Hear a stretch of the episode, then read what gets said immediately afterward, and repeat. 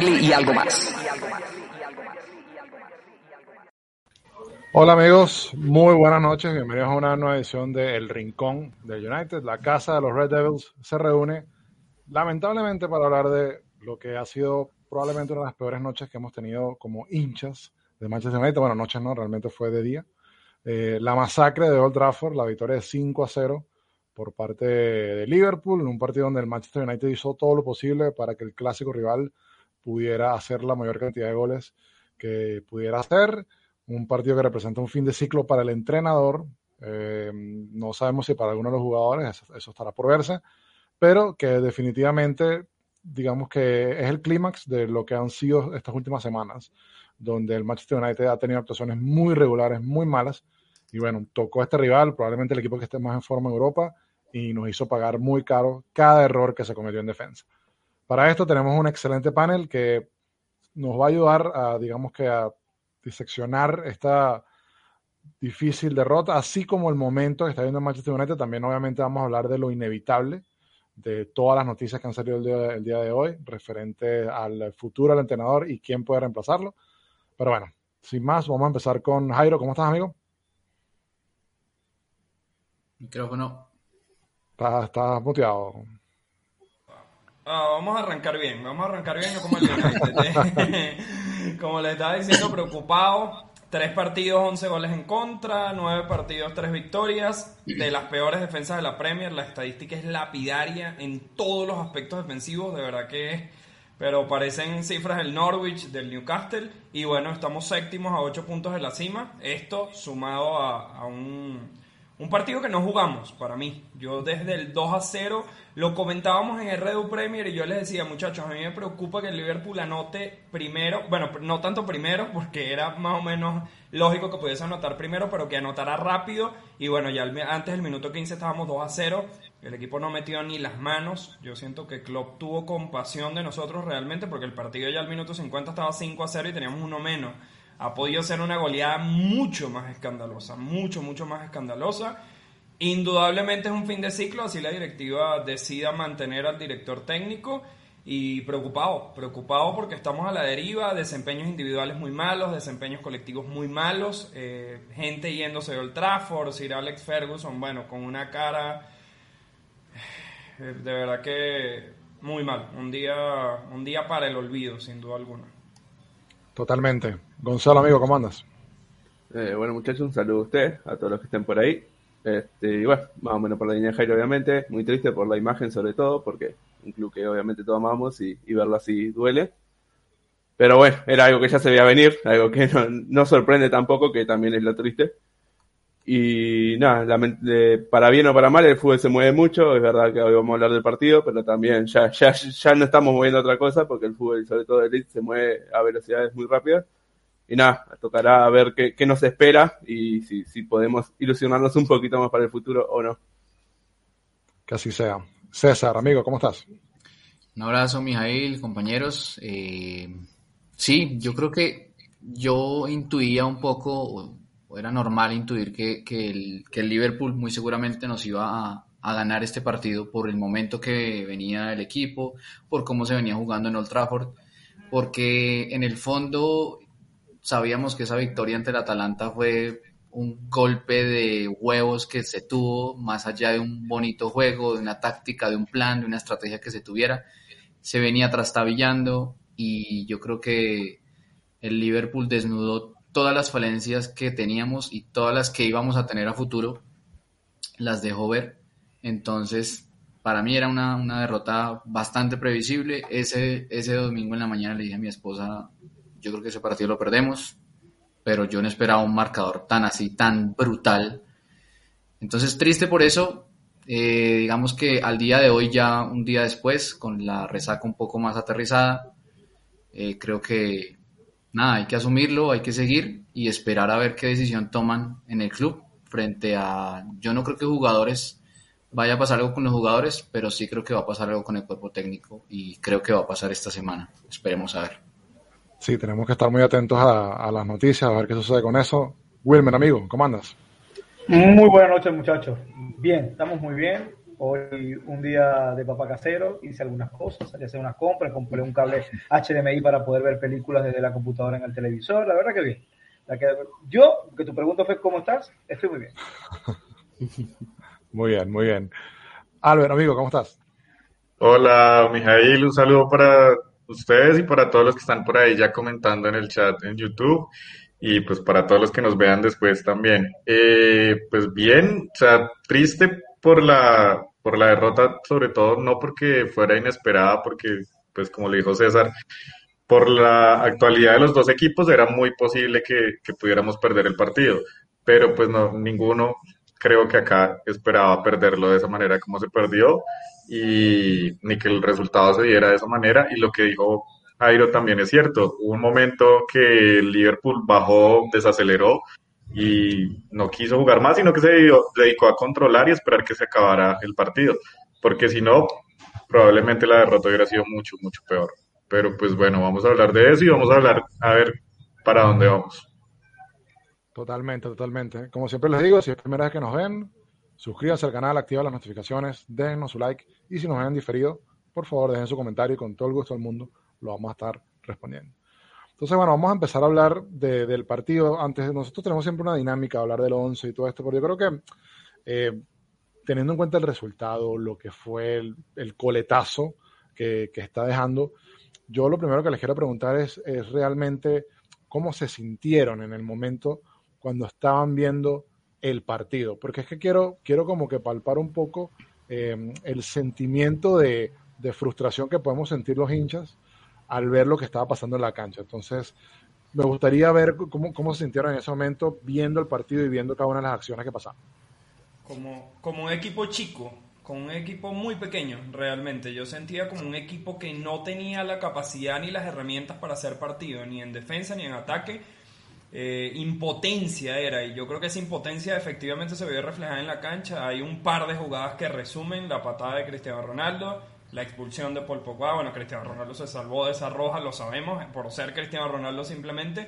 Pero como un equipo pequeño, yo creo que lo resumo así. Yo me sentía como un Newcastle enfrentándose al Liverpool, como un Norwich. Lo comentaba en el Bachalón, les decía a los muchachos, bueno, recibimos el primer tiempo la misma cantidad de goles que recibió el Norwich eh, ante el Liverpool, que es el último en la tabla y que no tiene victorias hasta ahora en la Premier. Entonces, me sentí como un fanático de un equipo muy, muy pequeño y, sin desmeritar, porque hay equipos pequeños que se defienden mucho mejor que el United y así lo refleja la estadística. El United hay categorías donde está puesto 16, puesto 20 a nivel defensivo esta temporada en Premier y, sentí un equipo que, que era incapaz, era incapaz de competir.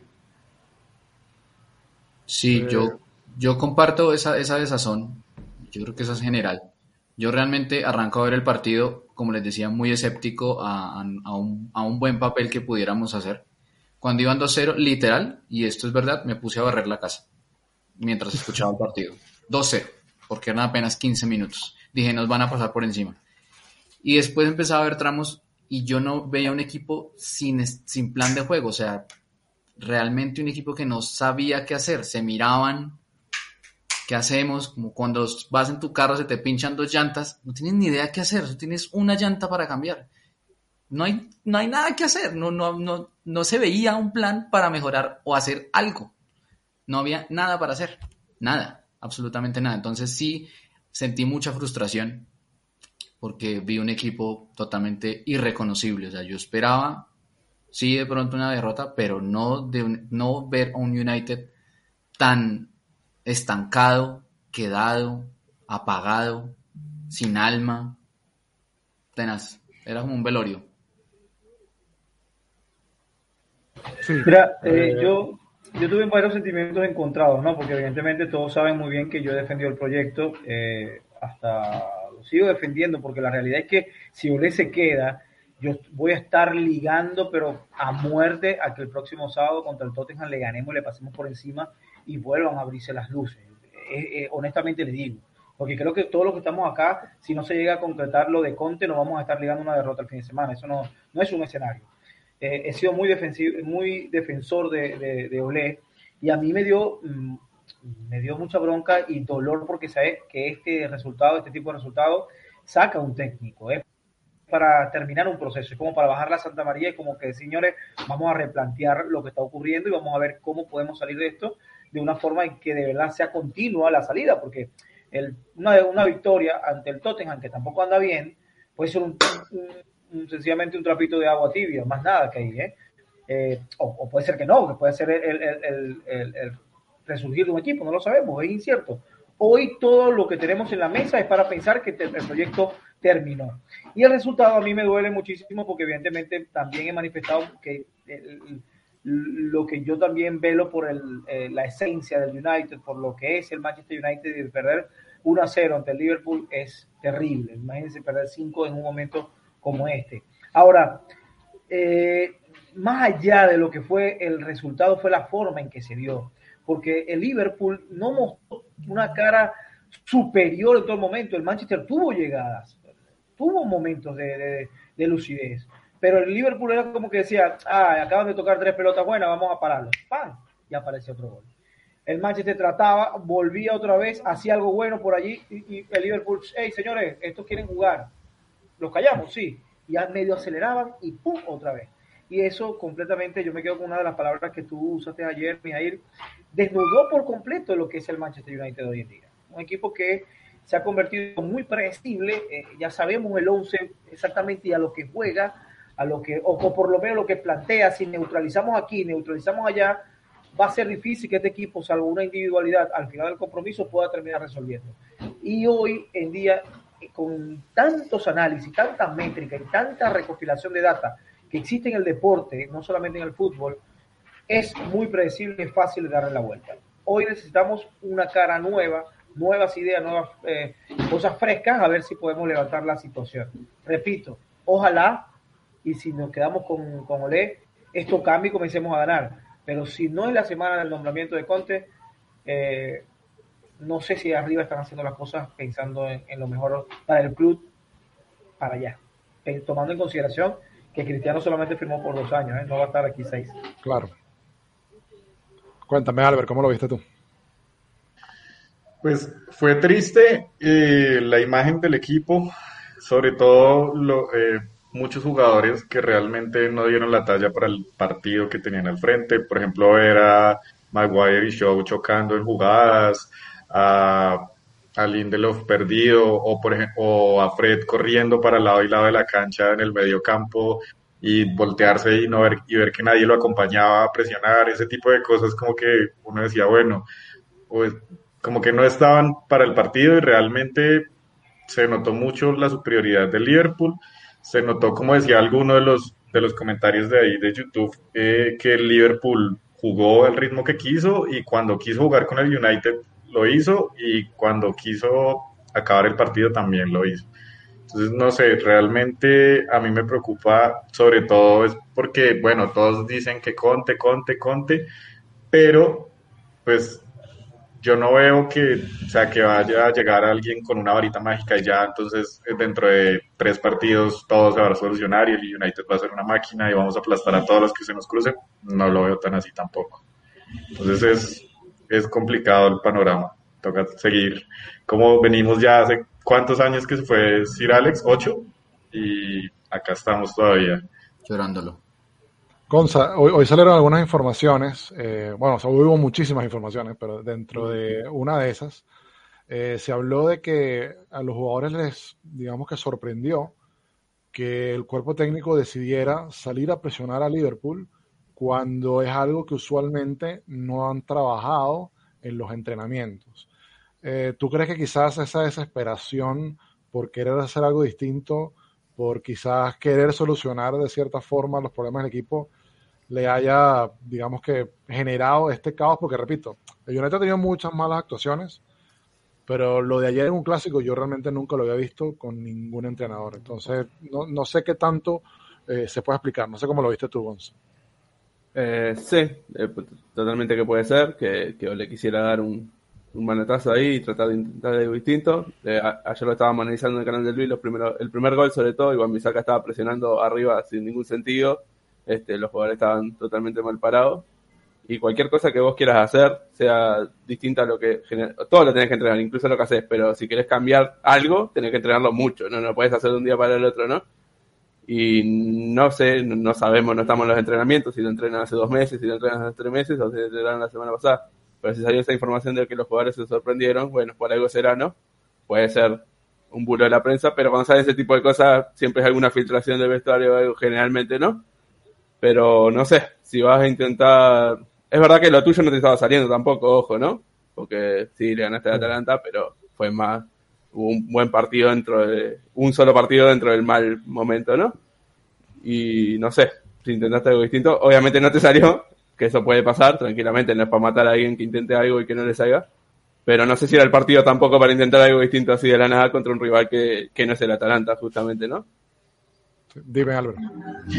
A mí me llama la atención que antes, cuando estaba recién llegado, le, eh, se suponía que el equipo, el United era el fuerte contra los equipos grandes y las actuaciones en los partidos contra equipos eh, del todo eh, siempre eran buenas y como que teníamos una irregularidad que con los equipos chiquitos nos costaba y nos costaba como generar fútbol, pero en esos partidos importantes el United respondía y muchas veces con carácter y eso, pero ayer sí, o sea, creo que fue como la involución de, eso que pasaba hace ya bastante tiempo. A ver, Jairo, eh, dime Gonzalo. No, no, que nosotros lo habíamos dicho un par de programas antes. Este año tenemos que verlo todavía contra un equipo grande, ¿no? Lo que habíamos hecho el año pasado. No contaba este año porque, para empezar, tenemos a Cristiano Ronaldo, a va, Sancho no jugó, pero a Greenwood y Rafford, que ya no presionan. Rafford viene de lesión, Greenwood no presiona tanto y Cristiano Ronaldo literalmente no presiona. O sea que ahí ya no va a tener. Y en otro, los jugadores están en un nivel paupérrimo mucho y el entrenador no, no le está encontrando la solución. Jairo, te quería preguntar, porque esto, esto también es inevitable eh, y es uno de los temas que, que ha salido también durante estos dos días. ¿Tú consideras que hubo algún tipo de cama o, no? ¿Cómo lo viste? Yo no creo en eso. Yo creo en que los técnicos van perdiendo confianza del vestuario, pero por un tema futbolístico, no por un tema de que los jugadores se pongan de acuerdo para decir que no quieren jugar a favor del director técnico. Siento que son profesionales del alto nivel, ni siquiera cuando Mourinho en Chelsea, cuando Mourinho en United, yo personalmente eh, no creo en ese tipo de cosas. Lo que sí creo es que se va perdiendo la confianza colectiva y eso va mermando y se va demostrando en la cancha. Cada vez el United defendía peor, pero como tú comentabas, yo, yo ponía un tweet en Forever United al minuto 80 y mucho. No sé si fruto de la desesperación pero no sé si es el peor partido que he visto del Manchester United. La verdad me cuesta conseguir un peor partido porque lo perdimos en el primer tiempo. Por la ocasión, ¿no? Sobre todo por la ocasión. Eso, exactamente. Un malo contra uno de los eso. pero, pero un clásico. Sí, y hasta un periodista de ESPN, un productor de ESPN que respeto muchísimo, me decía, bueno, el 6 a 1 contra el Manchester City. Bueno, fue un partido que llegamos creo que al minuto 80 perdiéndolo 3 a 1 en Old Trafford, un partido con, ocasiones. Exacto, un partido en otro contexto. Y que era un partido de Exacto, pero, pero lo que pasó, lo que pasó acá, yo realmente no lo recuerdo. O sea, un equipo chocándose entre la defensa, un equipo prácticamente inoperante en ataque, muy, muy poquito en ataque. Cada vez nos conformábamos con menos, esa también es la realidad. de Este United con dos o tres ocasiones, ya decíamos, bueno, generamos dos ocasiones y eso no es suficiente para un equipo de esta magnitud y con esta plantilla, pero yo no creo en ese tipo de cosas, la verdad. Yo creo que simplemente se va perdiendo la confianza individual y colectiva y terminan pasando estas cosas y pasen todos los fines de ciclo de equipo. Busquen cualquier fin de ciclo de un equipo grande y se van a encontrar con muchas similitudes, errores individuales, desempeños individuales que antes eran altos y van bajando y por supuesto, bueno, errores colectivos que, se vuelven inexplicables, pero son parte de esa, de esa inercia y de esa dinámica. Sí, César. Yo quería agregar a lo que está diciendo Jairo, y es que, si bien no, yo tampoco creo que, exista ese tema de la cama, em, yo creo que la, la anarquía sí se genera en el campo de juego al no haber confianza por el técnico. Si el técnico dice ponga dos pivotes y los jugadores ya no le creen, pues los jugadores hacen lo que se les da la gana en el campo de juego y se genera un, desorden, que fue lo que vimos. Yo vi la imagen de Ole después del cuarto gol, si no estoy mal, una pésima marcación de, de Luke Shaw. Ole Tienes que ser específico porque, porque hubo varias, ¿no? fueron cinco, ¿no? Ole recriminándole por, como, hey, o sea, por ahí no, como diciéndole, no era así, o sea, eso no se hace. Pero ahí yo dije, el equipo no le está haciendo caso al técnico. Es evidente. Lo que hace Pogba es entrar, pues porque ya no le cree, no, o sea, ¿qué le interesa a él nada? Lo que hace Ronaldo es desesperación porque ya sabe que no hay un plan de juego, mal o bien, eso es frustración, no hay plan de juego, no hay nada para hacer, hagamos lo que queramos. Todo el equipo estaba en esa tónica. Yo noté una anarquía total en el equipo esta vez. Sí, y, es, es, más allá de hacerle la cama a un técnico. Es como dice Jairo, ¿no? No es que digan, nada, mira este, no voy a jugar nada para este porque lo odio.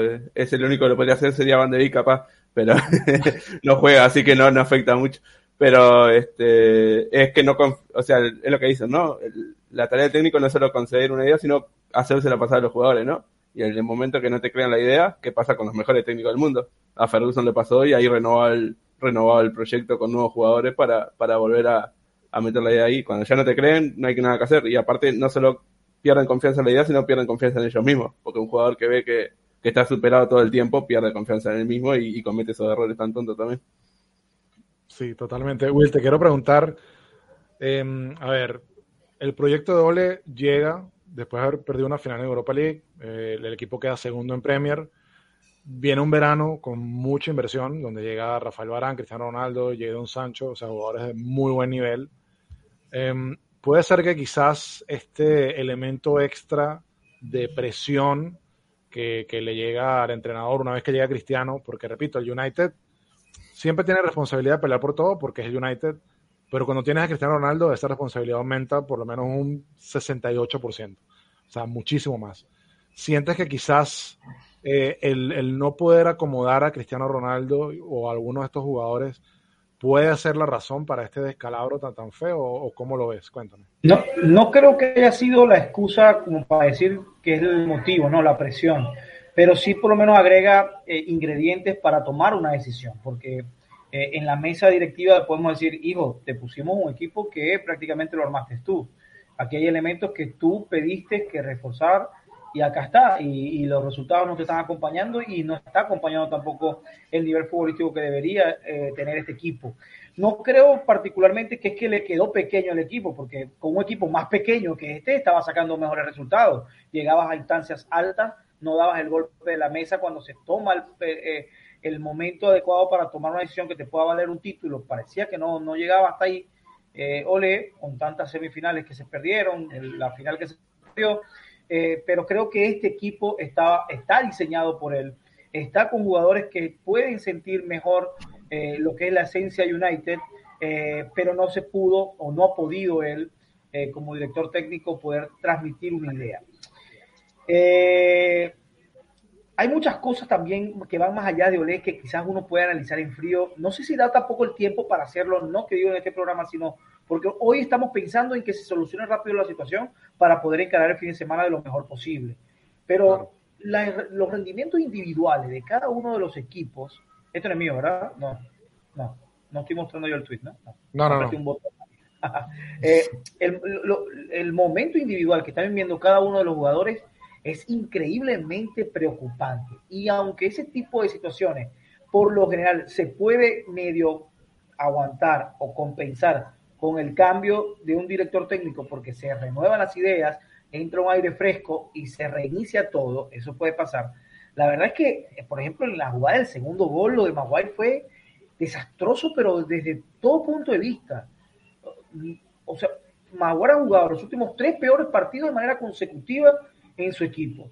¿Dónde está la mano del director técnico? Decir, bueno, tengo a Bailey, que la empieza a cagar Bailey desde la banca y vamos que aparte lo renovaron, que aparte lo renovó él. encima lo renueva, que, que, que, renueva un montón de gente que no están utilizando. Y están no, Will, y que iba, Iba a comentar, obviamente, que, que, cuando pasan estas cosas surgen muchas cosas dentro de la interna, pero se habla de que Bailey le recriminó directamente a Solskjaer luego del partido ante Leicester de cómo fue capaz de poner un defensa que no estaba en condiciones estando él disponible y tendría toda la lógica, ¿no? claro, es que tiene toda la lógica. A otro contexto, vamos a sacarlo de ese contexto, ¿no? Porque mucha gente cree que el fútbol es un paraíso y que todo allí es los tipos van, juegan y como igual ganan millones, se van para su casa en su superauto y listo. No, no es así.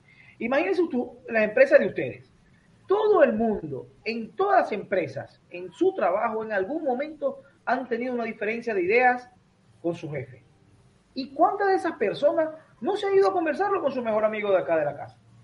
El mejor amigo o lo, o lo llegas a decírtelo a tu señora o te lo dice o te lo transmites a dos, tres compañeros de mira, la verdad es que me enviaron a, a, cubrir un partido que yo no quería cubrir. No quería ir para allá. No sé por qué no se lo dan a este muchacho. Este fin de semana yo tenía un matrimonio y se lo vengo diciendo hace dos semanas. Tengo un matrimonio y no, igual viene el viernes y me dicen, ¡pum!, vete a, cubrir el partido. Ese tipo de comentarios hoy en ese seno del Manchester debe existir por todos los pasillos. Hablando a espaldas, vieron la jugada de Greenwood que Ronaldo vio, bueno, pero que no venga este tipo a, meterle presión a los jovencitos que nosotros veníamos comer. Cualquier tipo de comentarios, cuando comienzan los resultados y el fútbol a desaparecer, esto se convierte en, el gran detonante que hoy mucha gente lo llama cama, pero ya Jairo se lo acaba de explicar, termina siendo lo que genera en el terreno de juego que los tipos caminen o le den, o le den igual lo que esté gritando de la banca el director técnico o el asistente técnico. Hoy en día, hoy, hoy, todavía está rescatable la, temporada. Me da mucha tristeza que no haya podido cojar eh, eh. No había ninguno. Y ojo que creo que cuando llegó Solskjaer no me emocionó, no me emocioné tanto como cuando llegó Mourinho. Cuando llegó Mourinho me emocioné demasiado. Cuando Bangal también, Mois, que comenzó ganando creo que fue 4 a 1 al equipo este de, de, de, que, ya ni está por ahí. Eh, yo decía, nunca, de verdad, el Manchester nunca muere, estamos aquí, si Ferguson lo puso por algo. Y miren qué coñazo nos hemos venido llevando nosotros durante todo este tiempo. Creo que estamos ya preparados mentalmente para llevarnos otro y si es Conte, nos llevamos el golpe, lo que sea, y, vamos a darle para Sí, no, no sé si, si a ustedes les pasará igual, pero a mí me recuerda mucho esto de Ole a lo de Lampard. Eh, yo recuerdo que Lampard, que Lampard llega con, con un, Chelsea que estaba en ese momento baneado de hacer fichajes y tuvo que usar muchos jóvenes. Y bueno, metió el equipo en el top 4 con un estilo, digamos que relativamente interesante. Y luego llega ese verano en el que le invierten y le traen ocho jugadores y le ficharon un equipazo. un equipazo. Y el equipo no dio pie con bola, defendió horrible. Bueno, Jairo siempre lo dice. Ese era un equipo que defendía horrible. Y me recuerda mucho ese United porque ahorita qué es lo que criticamos al equipo, que defiende horrible, que, que se ve malísimo. Llegó Tuchel, más o menos supo qué acomodar, qué colocar. Le costó. Le costó un poquitico al principio, pero cuando acomodó, encontró el equipo campeón de Europa. No, no necesariamente tiene que pasar lo mismo, porque no es una fórmula, pero sí te demuestra Ojalá. que cuando llega un, exacto, cuando llega un tipo experimentado que veo, hace un análisis de una plantilla y dice, esta plantilla tiene que jugar. Y lo hace rápido, claro. Dice, esto es lo que necesito, hacer estos tres cambios y vamos para adelante. Y, yo creo que ya hoy, por ejemplo, yo, miren que, que, siempre se los he dicho a ustedes por todas partes, a lo que hemos conversado mucho y las personas que me conocen también saben que con un argumento validero yo soy capaz de cambiar una opinión, porque no, no, no soy el, no estoy casado nunca con la verdad ni soy de los que se ciegan y no, yo creo que hoy en día esta experiencia con Solskjaer tiene que borrar por completo, eh, por completo el tema de el proyecto a largo plazo. La realidad es que el fútbol hoy demanda que tú ganes ya. Y que si el año que viene este tipo Conte va a, no sé, a tener mil problemas con las esposas de los jugadores, bueno, vamos a ver qué pasa el año que viene, buscamos otro. Y así vamos a tener que ir, porque así están caminando hoy todos los equipos. Hoy el Bayern, o, vamos a poner el Liverpool, con tarde o temprano Klopp va a dejar de entrenar el Liverpool y va a reiniciar su ciclo. Hoy en día es muy complicado, solo dos, tres, cuatro técnicos que están... Y Klopp, Klopp y Guardiola están superando un poquito el tiempo, pero es que los tiempos son de en tres años. Los tiempos ahorita son proyectos de tres años y generalmente cambian de técnico. lo superan porque, porque sus equipos han mantenido el nivel competitivo. exacto, sí, son dos, equipos de mierda en los últimos 20 años que estos tipos lo han llevado otra vez a la élite. Porque vamos a decirlo, eh, Ancelotti eh, ganó con el Madrid, lo que sea pero, pero ya está, cambio de ciclo, y, lo, y lo sacan, lo vuelven a llamar, y en dos años va fuera otra vez a Ancelotti, van a traer a otro, y así se va a mover el, equipo más importante del siglo XX. Estamos hablando del Real Madrid. Entonces, yo creo que hoy, yo que soy muy tachado a la antigua, formateado, creo que hay que traer un tipo que va a ganar este año, el año que viene, y después, bueno, se va y traemos a otro y si a eso le sumas, Will, la plantilla que tenemos que está hecha para ganar hoy, pues obviamente se hace mucho más evidente todo también, porque, no es una plantilla futuro, no es una plantilla para esperar tres años. Eso, no es una plantilla para eso. Están en su pleno, en su pleno. Ya sí, sí, claro. Ok, Sánchez es un proyecto todavía a largo plazo, Greenwood, háblame del propio Rashford, que lo tenemos 30 años viéndolo, pero nomás tiene 24 años. Pero eh, todos hoy nos ilusionamos fue con la llegada de CR7 y CR7 ya está, va a ser abuelo. Eh, eh Ay, Bruno está a tope, Bruno está a tope. Bruno está a tope porque Bruno mucha gente cree, mucha gente cree que Bruno salió hace dos años. Bruno tiene hasta cuatro equipos que tuvo, creo que fueron cuatro los que tuvo en Italia, tres. tres, varios. Eh, es que Bruno eh, tiene rato dándole a la pelotica. Así que creo que este equipo está diseñado para ganar ya. En ganar ya. Sí, sí, esa es la sensación y, creo que, a ver, yo, yo, empiezo a pensar otra vez en el partido de ayer y, y, es que es un partido tan difícil de analizar y si quieren ver un muy buen análisis de los goles, les recomiendo ir al canal de Luis United, que junto con Gonce hicieron un muy buen análisis de, de cada uno de los goles y, la conclusión fue básicamente que, el, que el, o sea, Liverpool solo tuvo crédito, creo que en uno de los goles y, todos los demás fueron por errores individuales o colectivos de, Manchester United, ¿no? hoy, hoy escuchaba a, los de la media inglesa justamente y decían es que el Liverpool vio que haciendo lo mismo le iban a salir los goles. Entonces insistieron, insistieron en eso todo el primer tiempo y listo, eso fue todo. es como el, gol del FIFA. no corrigió nunca. Cuando le agarran la mano a un gol en el FIFA y hace siempre el mismo. Listo. Ahora, yo les quiero preguntar, y esta es una pregunta un poquito más filosófica, pero bueno, ya tenemos tiempo para hacerla. Eh, realmente ya sabemos lo que va a pasar, o, lo que está pasando, o lo que puede pasar, si no es ahorita, va a pasar dentro de poco. yo creo que para, mí ya está sentenciado. ¿Realmente creen que, que lo que pueda pasar, que es decir, el cambio de entrenador, sea la respuesta absoluta a todos los problemas? ¿O cómo lo ven? Para mí sí, para mí sí porque hay mucha calidad dentro de la cancha y si a eso le sumamos calidad en la dirección técnica, las cosas tienen que cambiar y no creo que vaya a tardar mucho en cambiar, por lo menos a nivel de juego. Ya a nivel de resultados, el fútbol, la pelota a veces no entra, a veces sí, a veces puedes cometer un error, pero creo que en el juego, en el equipo, o sea, que ya veamos un equipo, una idea, sí siento que pueden cambiar bastante. Yo en el caso de Conte, que es el que más suena y es casi que inminente que... que que se va a terminar confirmando las próximas horas. Además, un técnico que siento que tiene mucha sed de entrenar, porque él no quería salir del Inter. Él sale del Inter porque la directiva le vendió a sus jugadores claves, pero él no tenía intención de salir del Inter realmente. Entonces, bueno, siento que eso también le puede ser un punto interesante, es un técnico con mucha espalda, es un técnico, muchachos, y, me voy a adelantar al debate, muy diferente a lo que muchos creen. Se habla de que de todos lados salió peleado, cosa que no es cierta, se habla de que es un técnico defensivo y las estadísticas muestran otra cosa, no es defenderlo de entrada, pero les digo que no, no, no hay que quedarse con lo que dice la prensa en general. Es un técnico muy bien formado, es un técnico con muchísima espalda y que sabe lo que es ganar la Premier hace poco, que, me parece un punto importante. Y bueno, acaba de ganar una Serie A cortando una sequía muy importante del Inter además. Cuéntame lo demás, cómo lo ven. Dale, César. Yo estoy de acuerdo con Jairo. Yo creo que, y lo decíamos hace poco, el espejo, el espejo que yo miraría en este momento sería el Chelsea eh, Mijail decía, no tiene que pasar lo mismo, pero siento que sí un cambio en la dirección técnica. Con este equipo, con esta plantilla, que desde el arranque de la temporada, aquí en el Rincón lo dijimos, este equipo tiene al menos que pelear Premier, pelearla, pelearla, estar en la discusión. Y hoy no lo estamos haciendo. Pero este equipo está hecho para eso. Y yo sí le agradezco a Ole que haya, porque gracias a él tenemos la plantilla que tenemos en este momento, llamó a los jugadores, construyó una buena plantilla, pero pues hasta ahí le dio y creo que ya es hora de, cambiar el piloto del barco para, empezar a darle otra forma, otro, otro proyecto, otra, estrategia de juego y hacer funcionar este, estos engranes que me parece que son buenos. Es muy buen equipo el que tenemos, pero ya el tiempo de le pasó. Y el ejemplo para mí, como lo digo, es el Chelsea. Tiene que pasar algo parecido. Sí, sí, coincido. No sé cómo lo ves tú, Albert, cuéntame. Pues es que esta era la temporada de consagración de Ole ya está, llevaba tres años. Después de hacer todo ese proceso que hizo después de Mou, de llegar a armar la plantilla, eh, hacer la limpieza, de salir de varios jugadores que ya no tenían, había en el equipo, traer jugadores nuevos. Ya al principio, en sus dos primeras temporadas, pasó lo que todos acá criticábamos, que no había fichajes, no había fichajes, ninguno se quejaba como de o sea, como de, bueno, o sea, es que Ole no puede porque tiene herramientas. No, todos decíamos, denle las herramientas para que Ole pueda desarrollar el proyecto.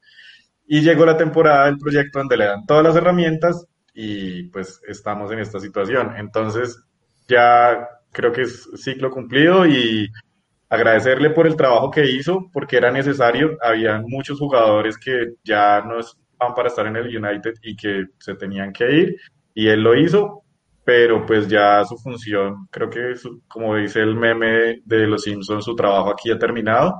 Entonces, pues eh, agradecerle y esperar que venga alguien que pueda manejar mejor estas herramientas y todo el potencial que tenemos en la plantilla, porque tenemos mucho potencial para ganar ahora y para seguir ganando más adelante. Mira, eh, yo, yo en estos días, cuando empezaron todos estos rumores, porque no son nuevos, pero obviamente después de lo de ayer se, incrementaron muchísimo más, yo decía, a ver, eh, y mucha gente lo malinterpretó, ¿no? porque yo dije, las opciones que están disponibles, que son Conte, Zidane, eh, a mí no me, a ver, no, no me atraían, o sea, no son entrenadores que a mí me gusten o que su, su forma de, dirigir o, o, de entrenar me parezca buena para el equipo, es decir, no los veo, no me gustan, pero, pero decía, bueno, al final e, es lo que hay, ¿no? Mucha gente lo tomó como que yo prefería que Ole se quedara y no, no es eso, sino que realmente no veía en ninguno de esos entrenadores eh, soluciones que por lo menos a mí me parecieran o me gustaran. Claro, gusto personal, claro. Exacto. Pero, tengo que admitirlo, yo después de ver el desastre defensivo que fue ayer y, que hemos sido en los últimos partidos, yo dije que venga Antonio Conti y arregle esto.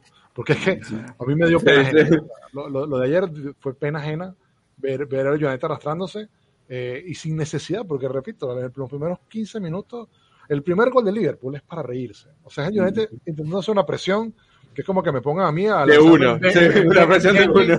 Increíble. Así en bungee con un hilo, viendo a ver cómo sobrevivo. Fue lo mismo. O sea, saliendo de uno y Liverpool, o sea, Liverpool, cuatro toques. Y de repente eran cuatro jugadores de Liverpool y Luke Shaw solo.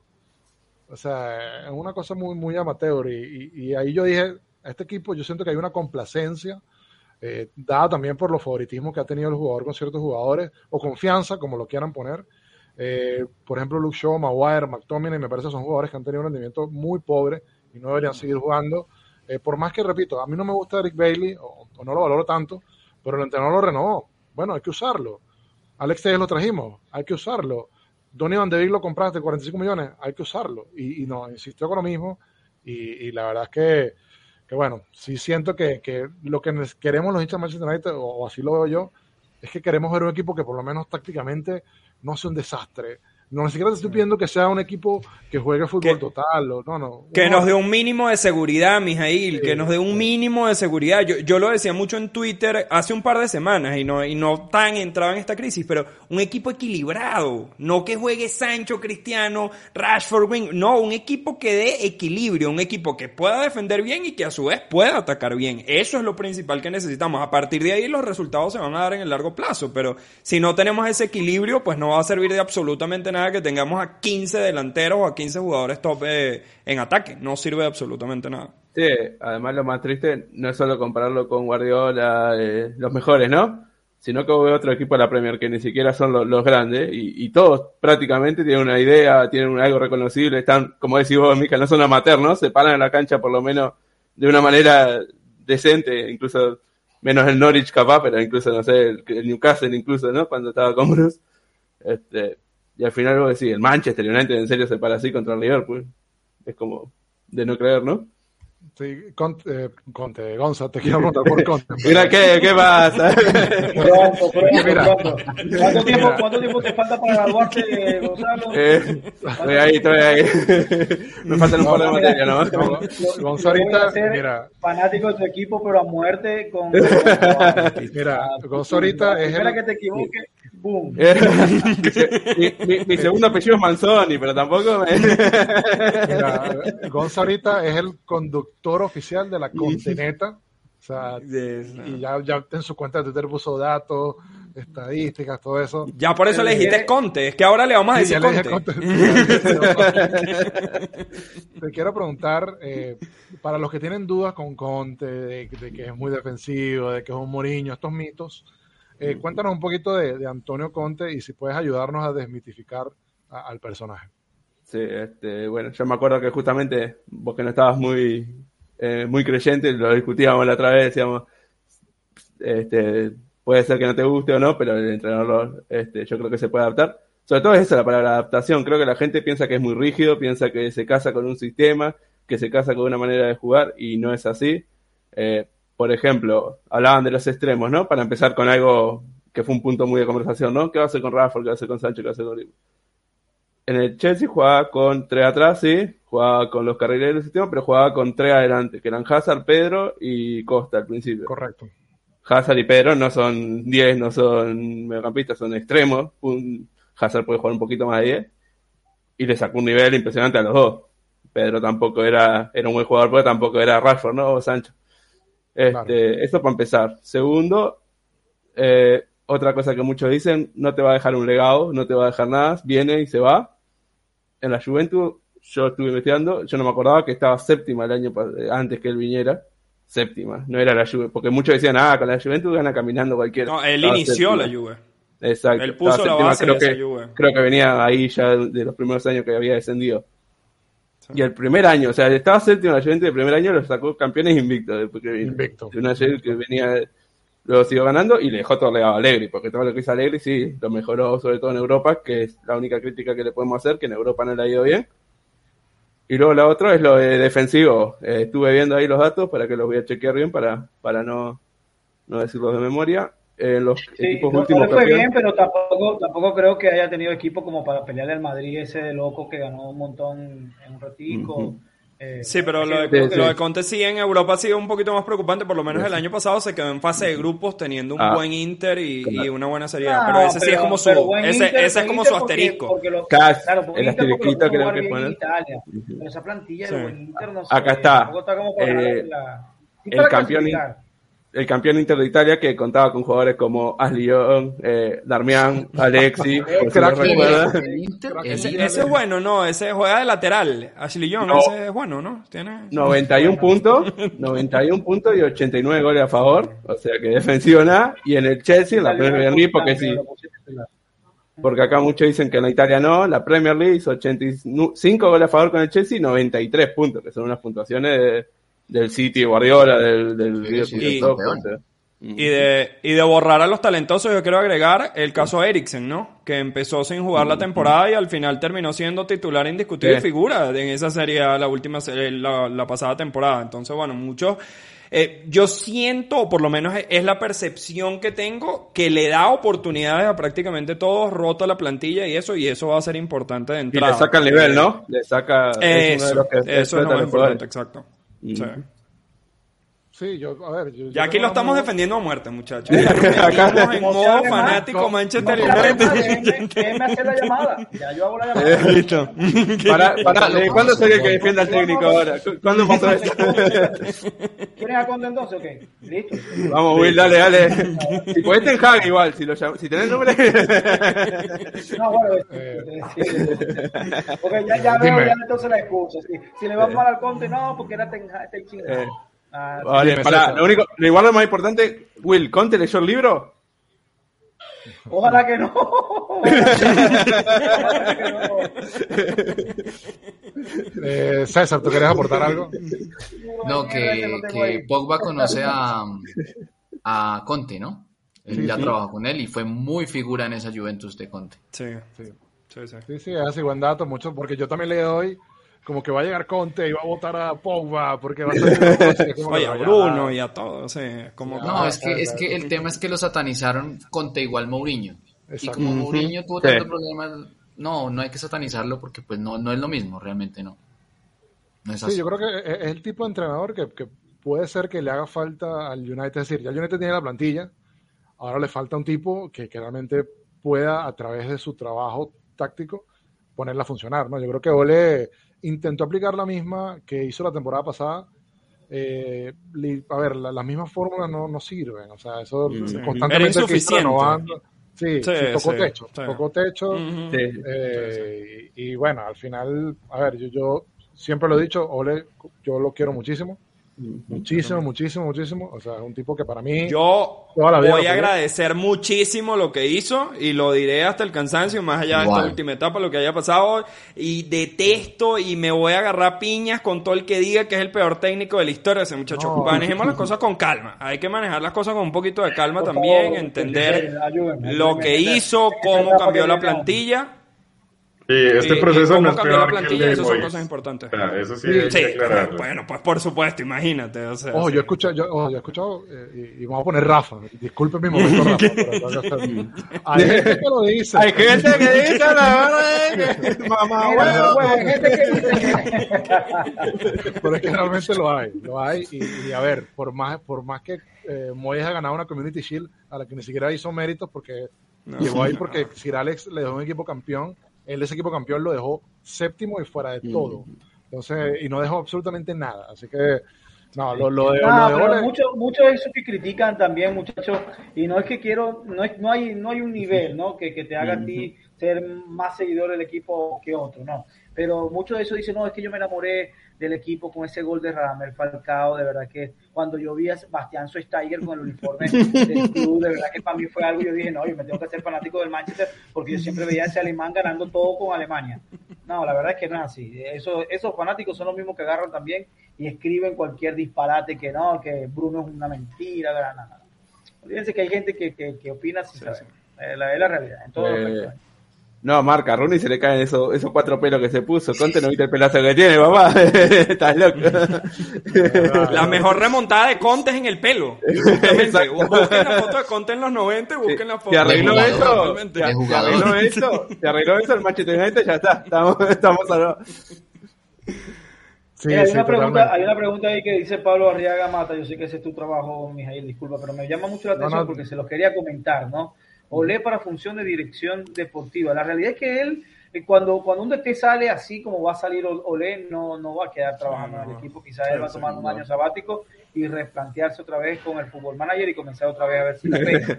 Pero sí, es jugador de fútbol manager. Eh, eh, pero la función como director de, dirección deportiva estuvo buena la gestión. Ustedes lo, lo comentaban ahorita, ¿no? Porque como, como, como agarrar ese poco, darle un valor agregado a la cantera, lo hizo. Renovar jugadores, lo hizo. Llevarlos allí, no lo puso a jugar, pero los tiene allí.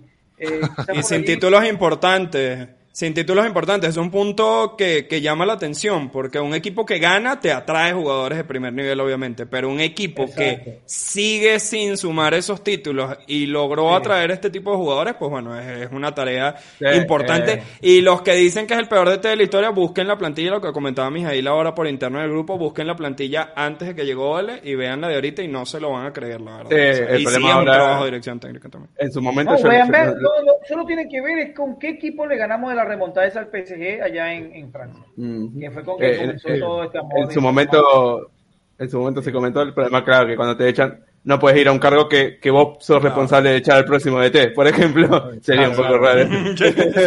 Automáticamente vota Conte. no me está gustando, no me está gustando. No defiende tan mal como yo, vamos. Capaz a un futuro puede ser una cosa interesante y, y, bueno, puede ser que, que, que se capaciten eso y y me gustaría tenerlo en ese rol. Creo que como entrenador no todavía tiene mucho que, trabajar y mejorar y no sabemos si lo va a hacer. El United necesita otra cosa y, y, es así, es la realidad de los clubes grandes. Los clubes grandes, por, por más romántico que sea Manchester United, los clubes grandes son así. O sea, cuando hay una inversión importante, cuando traes a Cristiano Ronaldo, el club tiene que competir por cosas y ya. O sea, ahí no hay para por eso... ir. Por eso ese tema de Graham Potter, por eso ese tema de Hasenhutel, son temas delicados, son temas muy delicados porque yo siempre pongo hasta los ejemplos y sé que voy a nombrar a alguien que es súper impopular, sobre todo en el fútbol en general, pero Pochettino. Pochettino estuvo en el Español, después estuvo en el Southampton, después va a Tottenham, o sea, hay que cumplir un ciclo para poder llegar a equipos top y lograr mantenerte en el tiempo, porque no es nada más llegar y que te voten de buenas a primeras, sino que, y tú buscas la carrera de los técnicos actuales, de Tuchel, de Klopp, de, bueno, Guardiola quizás es entre comillas la excepción, pero sin embargo han ido cumpliendo un ciclo, se han ido, bueno, retroalimentando, han ido mejorando y ese es el caso de la mayoría de los técnicos, igual que los jugadores de fútbol, empiezan por equipos más bajos y van subiendo y van escalando posiciones. Otro ejemplo, técnico súper impopular, pero que también hizo la escuela. Sí, dale. No, o sea, otro ejemplo que anexaré al, al de Jairo es el del Cholo Simeone. Él se fue a Italia y hizo toda la escuela con los equipos pequeños, peleando el descenso. En Argentina, y luego llegó, Albert. En Argentina también. Y luego llegó a, España y ya cogió un equipo de media tabla y empezó a disputar cosas importantes. Sí, yo, yo, yo, sé que lo, yo sé que Jairo lo dice por, porque por ahí han pedido mucho a Marcelo Gallardo, grandísimo entrenador. Pero, a ver, eh, lamentablemente, por ejemplo, yo estoy casi seguro que los dueños del United no tienen ni idea de quién es. Yo también estoy seguro. y, se lo digo a Pato con el corazón en la mano. con suerte si saben quién es Conte. estamos, corriendo, estamos corriendo con esa suerte. Entonces, tiene que tener una carrera en Europa, lamentablemente. Tiene que hacer ese proceso, ir a otros equipos. Eh, hacerlo bien y, luego sí tener la oportunidad. Y ojalá que Gallardo no vaya a un equipo grande de inmediato, porque puede salir bien, pero existe una gran probabilidad de que no salga bien realmente. En su momento llegó hasta, llegaron hasta ponerlo en Barcelona. Vimos el caso Tata Martín, o sea, hay un montón de casos de ¿Se acuerdan cuando Bianchi se fue después de dirigir a Boca, que se uh, fue a dirigir a Lazio? Se estrelló horrible. Pasó por Getafe, me parece también, no sé, no recuerdo. Atlético de Madrid, tuvo en el Atlético de Madrid. un desastre, el tipo y aquí ganaba hasta el rifo, el, gran bingo de la bondad lo ganaba todo, lo ganaba todo. Sí, entonces esa, esa, es la realidad y como les digo, ya obviamente vamos a esperar que sea oficial, no es oficial, pero igual estamos hablando de eso porque es la noticia del día. Eh, la posibilidad realmente de que goles y si no soy y si no soy tiene pinta que va a ser entre ahora chicos yo voy a decir voy a decir también algo muy impopular y, y, ojo porque contradice también un poco con lo que siempre trato de profesar yo que es el amor a la base y a la esencia del club no si me dejan. Ahí apareció, apareció la, censura. ¿eh? Estamos en vivo, muchachos, estamos en vivo. Y es que yo no, no, no tengo tanta rabia, no le tengo rabia incluso a los Glazers. Yo no veo tanto de sangre generado por los Glazers. No, no, no, no creo que es así. Y no quiero meter el libro. No, no voy a hablar del libro. No del, no del dislike, gente. No del dislike. es la opinión de Will nomás. Si Ferguson habla bien de los Glazers en todos sus libros, es por algo. Eso es por algo, en serio. Porque le pago. En serio. No, no, escúchame. Ferguson ese libro dice que él todos los años trataba de, de, de hablar seriamente de su salario porque él quería ser el mejor pagado siempre. Y él, eh, a mí me llamó mucho la atención ese punto porque él siempre afianzó, si tú eres el, que el, mejor, tiene que ganar bien, tiene que ganar bien. Él siempre, o sea que la plata que él pedía no es que él, ah, yo amo el Manchester, quiero estar aquí, no. El, tipo exigía, ah, me quieren a mí, páguenme tanto, y le pagaban. Y siempre fue así desde que comenzó. Ahora, yo lo que quiero decir con el tema de los Glazers es que han hecho un montón de fichajes, malos, puede ser, pero yo creo que es más por la parte de abajo. Yo creo que a ellos le llegan, le dicen, mira, queremos comprar a este tipo, eh, va a ser crack, no va a llevar... Sí, ustedes, nosotros no, tenemos ni puta idea de esto. ¿En serio me dicen que ese alemán es bueno? Sí, tráigame a, a, a Bastián Soestayer.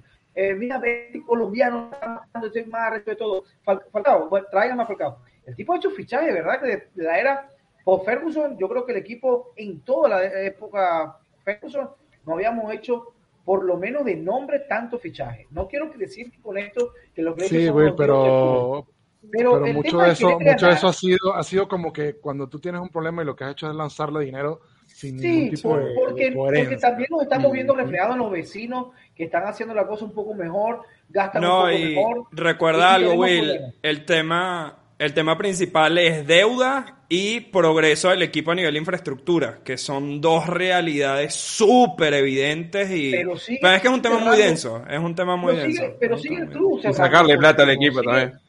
Sigue siendo la mejor marca deportiva del mundo todavía Manchester. ¿Saben que era difícil, por ejemplo? Sí, pero no por ello. Y esto tiene que ver, esto tiene que ver, ojo, quizás me voy a ir mucho, pero tiene que ver que los Tampa Bay Buccaneers hayan quedado campeones. ¿Cuál es la gran diferencia? Es que Tampa, ellos sí conocen del fútbol americano, no conocen del fútbol europeo. Y ellos dijeron, ¿cuál es el mejor del fútbol del fútbol americano? Ah, Tom Brady. Vamos a traer a Tom Brady. Claro, no trajeron tampoco a Carlos Tevez, trajeron a Tom Brady hicieron campeón, armaron un tremendo equipo, porque los tipos saben de eso. Lo que pasa es que el tema, el, fútbol tiene otra dinámica. Y ellos no realmente han, querido no podemos satanizar a los tipos como malos. Sí, se han apartado. Quieren ganar, quieren destruir el equipo. No, no, yo no creo que realmente, sean pero... los diablos. incluso el que lo compró, el viejo, ya se murió. Están los hijos. El viejo ya está muerto. El que compró sí, pero... se murió. Es que yo no creo que, a ver, yo no creo que, que, quieran destruir el club, es que realmente hay un, el tema es el, el, poco interés. Es lo que digo. O sea, estamos hablando de que no están interesados en el equipo. Que no están interesados, lo compraron porque financieramente les hace, les hace sentido, siempre tienen su Simplemente es otra inversión y ya, o sea, no es... es... que es una inversión que siempre les va a dar plata y más como la manejan ellos, que todo lo que invierten le meten como deuda del equipo y sacan dividendos todo el tiempo. Entonces, pero el, claro, club, el club está invirtiendo, el club está invirtiendo, la realidad es que el club invierte. Pero fíjate, mucho... Pero va a deuda el club ha invertido, y, aquí también es otro de los temas que también se le puede dar crédito a, a Ole Gunnar Solskjaer, porque Solskjaer también empezó a arreglar muchos temas de infraestructura del club, que tiene que ver con la captación de jugadores, con, eh, en estos días sacamos la noticia de que hay un nuevo especialista para todo el tema de analytics y este, todo este tipo de cosas, de big data. A ver, el club está atras, atrasadísimo por años. Y es por el descuido que ellos han tenido como dueños. Porque ellos a Ferguson y, y dicen, bueno, Ferguson arregla todo. Ese, ese, sí, ojo, a Ferguson le tiraron cada una. Sí, pero Ferguson, pero Ferguson, sí, Ferguson lo gestionó. claro, lo arreglaba. Pero hay que acordarse los fichajes. Exacto, tapar. Antes de ellos y después de ellos. Cuando, a ver, el simple hecho de que tú no hayas tenido un plan B para cuando se retirara Sir Alex Ferguson. O sea, yo creo que eso, eso ya raya en la negligencia. Porque eso es, se está yendo a la base de todo tu proyecto y tú no estás preparado y tienes que ir corriendo. Que el propio Ferguson, como también y David la decisión, tampoco no preparó tampoco el equipo para dejarlo. Una decisión pero del año porque, que pero, ajá, pero porque Alex Ferguson tiene que Ferguson tiene que preparar el ah, equipo claro. después de que se vaya. Eso, claro. eso y por eso nos quedamos sin el, Ferguson era la estructura. O sea, se fue Ferguson y David si, si, si, quería más se fue David Hill todavía. Por si querías. Que, lo que trato de decir que hoy hoy en día, hoy en día la culpa no es de los Glazers. Para mí hoy la ausencia no, de la cancha es de Olé. Sí, no, eso sí, eso estamos de acuerdo. Sí, eso sí, ahorita si los Glazers más de fondo. Ronaldo sea, si los Glazers de verdad no les interesara, a lo mejor ni les interesa, tienen razón. Pero los tipos le dicen, vamos a traer esto, y los convencen y van y lo compran. Van y lo compran porque hemos tenido muy buenas ventanas de fichaje. No hemos tenido todavía. El juego cambió y ellos cambiaron también. Ahorita puntualmente es futbolístico. Y, yo lo decía ayer, eh, lo, lo de Ole no es que cause gracia, sino que Ole perdió el norte sin perder el vestuario, porque el vestuario lo empezó a perder, pero es porque dudan de su capacidad, no porque el tipo sea un ogro o sea un inútil, no, es que dudan de su capacidad. Y es como que ya no te respeto porque realmente no veo en ti, eres el hombre que aporta soluciones. Ahorita lo de United es meramente futbolístico y por eso siento que también, a diferencia de Mourinho y Van Gaal, el club llega, o sea, queda bien para otro entrenador. Otro entrenador puede ahorita tomar eh, la posta y hacerlo mucho mejor porque el club no está en una situación de por lo menos crisis ni financiera ni de vestuario futbolístico y eso se puede arreglar con trabajo. Entonces, ahorita sí, ahorita sí los Glazers no tienen culpa, los Glazers es un problema más de a fondo que, Culpa tiene si dejan a hasta fin de año. Y no, Así como el look que tiene ahorita Mijail se parece a uno de los Glazers. O, no, sí, ¿verdad? no, no. no sí, lo, golpe bajo. Qué malo, qué malo. Mira que son feos, oh, mira que no. golpe bajo, Will, golpe bajo, golpe bajo. Pero bueno, no. No, saldremos adelante. Este, nos desviamos un poquito de, la discusión. Un poco. un, solo un poco, solo un poco. Eh, realmente para, para retomar un poco, eh, a ver, les quería preguntar, a ver, le voy a comentar lo que les quería preguntar y porque siento que es una pregunta inútil, pero lo tenía en la cabeza. pero ahora quería preguntar, Sí, les quería preguntar por, el próximo partido. Pero a ver, con toda esta incertidumbre que tenemos, yo no sé ni qué esperar ya contra el partido de Tottenham. Yo creo que vamos a hacerlo de esta manera. Si sigue Solskjaer, ¿qué podemos esperar del partido contra Tottenham? Uf. Uf. Lo que pasa es que viene en un momento tampoco tan chévere, ¿no? Yo creo que una, una Atalanta. Una Atalanta, ponele. No, no era remontada y todo eso, pero el nivel del partido más o menos parecido por el tipo de rival, ¿no? Hay que ver cómo está la moral, ¿no? Porque después en Cancelo ese disparo. La confianza, la confianza claro. nuestra frente a la delantera de ellos. Uy. Pero no sé. Sí, ese es el detalle. Puede pasar, ¿no? Y, y, y, hasta inclusive se podría ganar por, por, por plantilla o por lo que sea, o por... Pero no sé, es como que nadie nadie tiene ganas de ese partido con Ole en el vestuario, ¿verdad? Más allá de que si está, lo apoyaremos y queremos ganar, pues nadie quiere hacerse la idea de estar ese partido con Ole ahí. Yo, yo me la juego. Es completamente imposible que Solskjaer dirija ese partido. Después de toda la información que salió hoy. Bueno, le llega hasta febrero. El viendo el precedente de Mourinho, que justamente el día antes de votar a Mourinho, justamente Samuel Lockhurst colocó mm. algunas informaciones a favor y en contra. Pero yo creo que ante tanta información que salió, y yo creo que. Y información, como yo comentaba en el directo, que también eh, sé que muchos vieron el directo de Mijail, algunos vieron el mío, y, y ambos. Eh, son fuentes muy confiables, son fuentes que no se la juegan. O sea, estamos citando fuentes que realmente manejan información pura y dura del Manchester United. Entonces yo creo que con todo lo que se leyó hoy, Es que me, y es que me cuesta mucho creer que, que, la directiva vaya a dejar a un técnico ya habiendo contactado a otro, porque ya es oficial que se contactó a Conte, ya lo, lo confirman desde Inglaterra, lo confirman desde Italia, entonces, ¿qué sentido tiene dejar un director técnico si ya estás negociando con otro y ya le perdiste? Algo muy Gleiser, justamente, ¿no? Claro, eso también. Pero, pero, muchas de las fuentes esas, Jairo, están diciendo que el, el contacto real todavía no ha existido.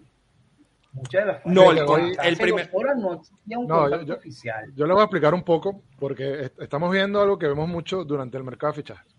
Exacto, esto me, yo, me hacía acordar del último día de Felaini cuando vino a última hora. Hoy me sentía igual, era como a ver si se va o no se va, se a última hora. Hay que ver de dónde vienen las informaciones y a partir de eso hacemos como que un análisis.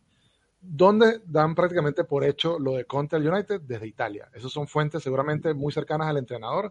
Seguramente se ha habido un contacto. El entrenador también se está posicionando porque quiere el puesto. ¿Dónde han sido un poquito más cautelosos? En Inglaterra, donde dicen que todavía Solskjaer va a seguir, que mañana va a entrenar, que no ha pasado nada, que hay que esperar. Entonces, esa es la situación ahorita. Hay que hacer como que una conjetura y unir las dos para entender realmente lo que está sucediendo. Yo creo que en el fondo sí están pasando cosas, sí hay conversaciones, pero como todavía eh, no se ha tomado la decisión del todo, cada quien se está cuidando las espaldas. Entonces ahorita en Inglaterra hay mucha sensatez, hay mucha tranquilidad, lo estamos pensando, espérense, y en Italia es, ya Conte está listo, Conte lo que tiene que hacer es decirle que ya, ya Conte está preparado. Entonces, esa es más o menos la situación. Para entenderlo un poco, con los fechajes es igual. Con los fechajes es igual. Ahora, salvo, salvo quizás, a ver, nadie quiere que lo despidan en su trabajo, pero salvo quizás Bangal, de los técnicos que han salido desde la era post Ferguson, todos sabían que lo iban a sacar, que habían llegado a un final de ciclo, ¿no? Mm, y digo Vangal porque Vangal gana la FA Cup y él mismo lo ha dicho. A mí me sorprendió que, me dicho otro año. Sí, me mm. dijeron otro año, le gané la Copa FA y me, notificaron que me votaron. Pero, pero Mourinho sabía que el 3 a 1 ya era irreparable, el 3 a 1 con Liverpool.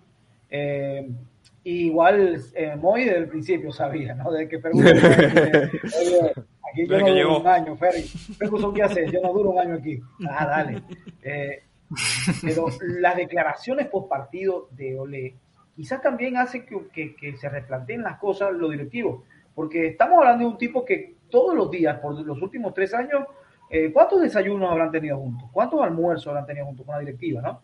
Un tipo que convive ahí con el, con, con, con el club y decirle de la noche a la mañana, mira, te vas a ir, y sobre todo porque el tipo viene y agarra el micrófono y dice, ha sido lo peor que me ha pasado en mi carrera, eh, lo siento por los fans, eh, vamos a prepararnos con todo para los próximos tres partidos, porque ahora sí vamos a levantar, sentimos que estamos muy cerca del objetivo, tanto que hemos trabajado para esto, y estamos muy, y ese discurso también como que, señores, ¿quién toma la decisión? ¿Quién, quién lo piensa, no? Y yo sé que estamos hablando de, empresas muy multimillonarias que se juegan, eh, que este tipo de decisiones tienen a uno, a uno para que despida a la gente ahí, seguramente. Sí, a uno para que despida a la gente, correcto. Hay uno ahí que está esperando solamente que le digan a lo votar. Pero, pero también. Eh, es Donny Van de Beek. Es lo que la gente no sabe. Donny, tenemos una sorpresa. Le pone, te tenemos una sorpresa. El chicle. ¿Te acordás cuando todas las veces que me dijiste estaba fuera del equipo? pero, pero por ahí las declaraciones de Ole fueron su propio salvavidas, quizás, ¿no? Su, o por lo menos dame un saldo más. Dame, agregale un poquito de saldo a, al teléfono eh, para hacer la última llamada. Yo no yo más bien sí, sí crea. Yo creo que no es la salida. Yo creo que no es la oh, no estoy diciendo oleín, oleín, no. No creo que sea la salida, pero si no lo echaron hoy, ah, yo creo que llega al Tottenham, ¿eh? Creo que va a dirigir. Es que Mourinho se fue martes y Lampard se fue martes también. Uno a veces se engaña creyendo que iba a ser directamente el lunes, pero el precedente indica que. Claro, el día también. Ah, bueno, exacto. Sí, sí. no necesariamente. También fue un martes. Eh, mañana esperen, estén atentos a las redes por las dudas. Sí, total, total. Eh, a ver, yo creo que es eso. El, escenario, repito, para hablar del Tottenham, seguramente vamos a tener que hacer una previa parte que seguramente haremos en RD al día con el panorama un poquito más claro porque es que hoy es casi imposible. Igual no. Ahora pregunto, ¿no hay interino? No, Carrick, por Dios. No sabemos. No, ¿Para qué creen ustedes? Mira, Carrick se puede ser el peor yo creo que, hemos tenido en la era de Paul Ferguson. Eso sí estoy seguro. Yo creo que el cuerpo técnico debería irse todo. Sí, el cuerpo técnico se tiene que ir. si viene alguien sería como, como ha sonado por, por un partido, ¿no? Por mucho más Fletcher o un Nicky Bat o alguna de esos. Fletcher porque Fletcher, yo, bueno, Fletcher es el, director deportivo que no significa lo mismo en Europa que acá. Es como un rol distinto. Entonces él bajaría de, desde ese rol a un partido, un, uno, un partido máximo. Pero yo digo, es que un técnico de la talla de Conte, que es obviamente el que se habla, yo creo que asume de inmediato y listo. O sea, lo que venga lo asume y se mete al entrenamiento y es lo que yo pienso, pues, ojo, capaz estoy equivocado y capaz mete un interinato, pero... Ahora, lo otro también es que acuérdense que el United con estas cosas se tarda. Si con los fichajes siempre nos tardamos. Hay que despedir a uno y contratar a uno. Son, cosas muy complicadas. Hay que, Gonza, hay que separar los trabajos. Gonza, hasta que hagan el video del piano y todo. Claro, el traje, la corbatita, la música del padrino, ahí, no sé qué. bueno, entonces, entonces vamos a ver. Yo creo que, no sé, eh, esta semana pueden pasar cosas. Yo creo que mañana es un día fundamental si, mañana no pasa nada, yo creo que. Mañana no pasa nada. Ah, no, claro, sí, sí, ya si mañana no pasa nada. Queda, tenemos la sección lo que dijo Ole para el viernes y, no tenemos que cambiar el intro ni toda la logística. imagínense vos, la directiva está menos preparada. Mijail ya está preparando la cara de Conte no, y todo. Lo que sí que, quiero que tiempo avisen voy a llamar para decirles que nos avisen con tiempo, por lo menos por nosotros por interno, para cambiar lo que dijo Ole por claro. lo que claro. Aparte tenemos que meter programas y lo despiden, programas y contratan así que a ver si lo hacen a tiempo. Hay que el duelo, ¿no? Poner el meme de los negritos bailando con la... Hay que hacerle el duelo. Pero bueno, sí, yo creo que es eso, ¿no? Realmente sí, si mañana no, no hay noticias, se va a quedar y yo... ¿Puedo, pedir, ¿Puedo hacer una petición aquí en el programa, en vivo? ¿Puedo ser yo el, que dirija el partido si anunciando el despido de Ole? Salir yo diciendo, señores, han despedido. Obviamente, güey. A terminar. Los eres el más oleín, eres el más oleín. Los estaban equivocados. Y siempre dije que los oleados la tenían cariño. El video más corto de la historia, 10 segundos y lo subimos y listo. Lo subimos Pero bueno, como yo digo, yo creo que hay que esperar al día de mañana y yo veo mucho el escenario que dijo Jairo, em, el, de la fecha FIFA. El tema con eso es que antes de la fecha FIFA hay tres partidos. Entonces, un dejarle a, este cuerpo técnico y otra cosa, muchachos. y uno de Champions. Y tres partidos y dos de Champions. Uno de Champions. directo. Por eso, y mm, algo que quería comentar y se me olvidó, y voy a aprovechar que, lo recordé. Ahora, ¿cómo sale Ole en una rueda de prensa? todas estas informaciones, que, el, que el, vestuario no confía en él, que duda de su capacidad, que han hablado con Antonio Conte, que yo no sé qué.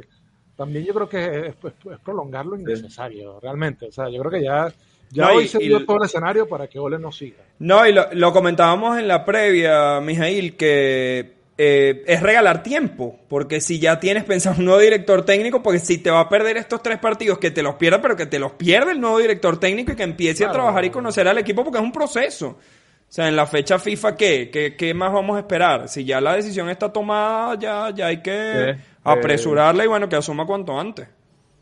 Sí, sí, aparte, como decía Mijail, o sea, los fans del Liverpool cantando el sala de Will, eh, la gente yéndose todo. La imagen que decíamos ayer eh, de Mois, con la parca, ¿no? Que estaba en el, partido del Everton, o sea, eh, esa imagen de nuevo prácticamente y, y cómo sigue, ¿no?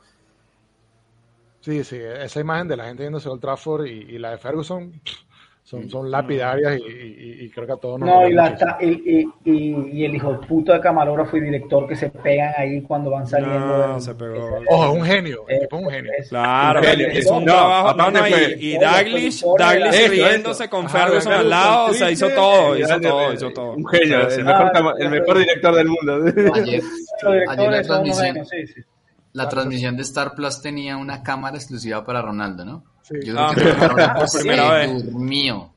Sí. Uno genio la idea. Se salvó, se salvó que no lo expulsaron porque eran 45 minutos de trabajo nada más.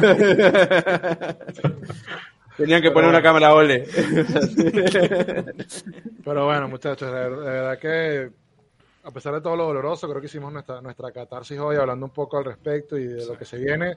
Eh, no, a ver, no hicimos tanto énfasis en el partido porque creo que también las informaciones de hoy ya, ya cambian toda la dinámica y, se queda un poquito viejo. Hablamos lo suficiente y bueno, vamos a ver qué, qué sucede, así que nada, vamos a empezar a despedir. Sí, pero la idea, es que, la idea es que nosotros entendamos también que al final del día esto es un juego y que nosotros estamos aquí haciendo eh, disfrutando de un equipo que nos ha dado muchísima alegría. No nos podemos claro. por esto. Yo ayer terminé el partido y me senté a almorzar con mi familia. No pasó nada. Claro, claro. Hay gente que cree que, me amargué el domingo. Sí, te da bronca quizás en el momento. No, bueno, Will, es que si no aprendieron en estos ocho, en estos ocho años, pues no aprenden nunca. Claro, claro. Es más, yo le quería hacer preguntas a las setenta y pico de personas acá, que hay 30 que no han dejado su like, que es que si le sale en el Food Champion, en FIFA 22, Messi, ¿qué hacen? ¿Lo venden o arman una plantilla con los 780 mil monedas que vale Messi. No hay que hacer, me salió Messi ayer de suerte, no, nunca en mi vida me había pasado. Me ah, salió Messi, no sé si venderlo o armar una plantilla con Fred. Que, Pregúntale a Pochettino. Voy a preguntarle a Pochettino. Fred, Fred, ojo, el primer nombre que tiró, ¿eh? Messi vale 780 mil monedas ahorita, ¿qué hago? Porque, por ejemplo, eh, Bruno vale 60 mil apenas. Pero me puedo comprar 10 Brunos. ¿Qué hago? Señores, disfruten, disfruten la semana que va a estar movida. Bueno, César, amigo, muchísimas gracias por haber estado aquí. No, a ustedes, gracias por sacarnos de este eh, de este letargo en el que andamos, este momentico de, felicidad, de alegría, de hablar, sí, hablar del United, pero de manera divertida. Qué chévere, qué, qué buen espacio. Un abrazo a todos. Totalmente. Will, hermano, muchísimas gracias.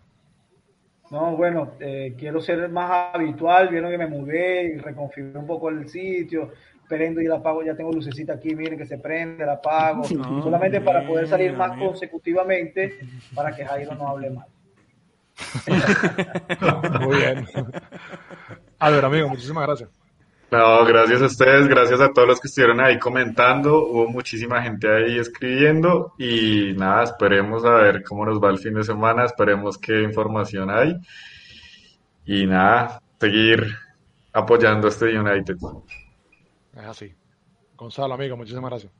Bueno, muchachos, un programa, la verdad, mucha gente, muchas gracias a toda la, gente que se pasó. Y nada, contento, esperando, va, a ver si pasa de poder estar del otro lado, de ser el que apoya al técnico, y, vamos arriba, y, y usted no sabe nada, esto va a ser, porque ya estaba un poco Rafa, Rafa, quiere ser Rafa. del otro papel, ya, ya lo gasté mucho, así que contento por ese lado, y bueno, veremos qué nos depara el futuro en nuestro querido club. Muy bien, muy bien. ¿Quieres ser Rafa? Está bien, eso, eso, eso se siente bien. Jairo, muchas gracias. Espero decir esta frase por última vez en la temporada, pero el programa estuvo mucho mejor que el partido. Espero que eso no se repita más. Estamos haciendo programones, pero yo espero que se vengan partidazos. Le tengo mucha fe y mucha ilusión a esta plantilla, más que, que estos últimos ocho años. Y bueno, como bien saben, soy el primero en montarme en el barco del que venga y más si es un técnico de jerarquía y con resultados recientes. Así que nada, a esperar que mañana tengamos noticias lo más favorables para el equipo, que es lo que todos esperamos. Totalmente, totalmente. Al final, tanto los que vienen acá a hablar más del entrenador, los que vienen a hablar bien, los que vienen a pegar like, los que vienen a dar dislike, todos queremos lo mejor para el Manchester United. Eso es la gran conclusión. A los que todavía están ahí, antes de irse, pégale al like. Este, estamos intentando sacar más programas, ser más eh, constantes, así que su like realmente nos ayuda muchísimo a crecer, así que estamos muy agradecidos, así que pégale ahí al like y bueno, muy, muy atentos a las informaciones. Si pasa algo mañana, seguramente tendremos edición especial del RDU. Si no, bueno, vamos a estar con RDU Premier, vamos a estar con la tertulia, con RDU al día, con la programación habitual. Así que no se preocupen que podrán venir los entrenadores, podrán irse, pero el rincón va a seguir. Muchísimas gracias a todos, chicos. Cuídense mucho y terminen de disfrutar su día. Adiós. Vamos la contenita, vamos.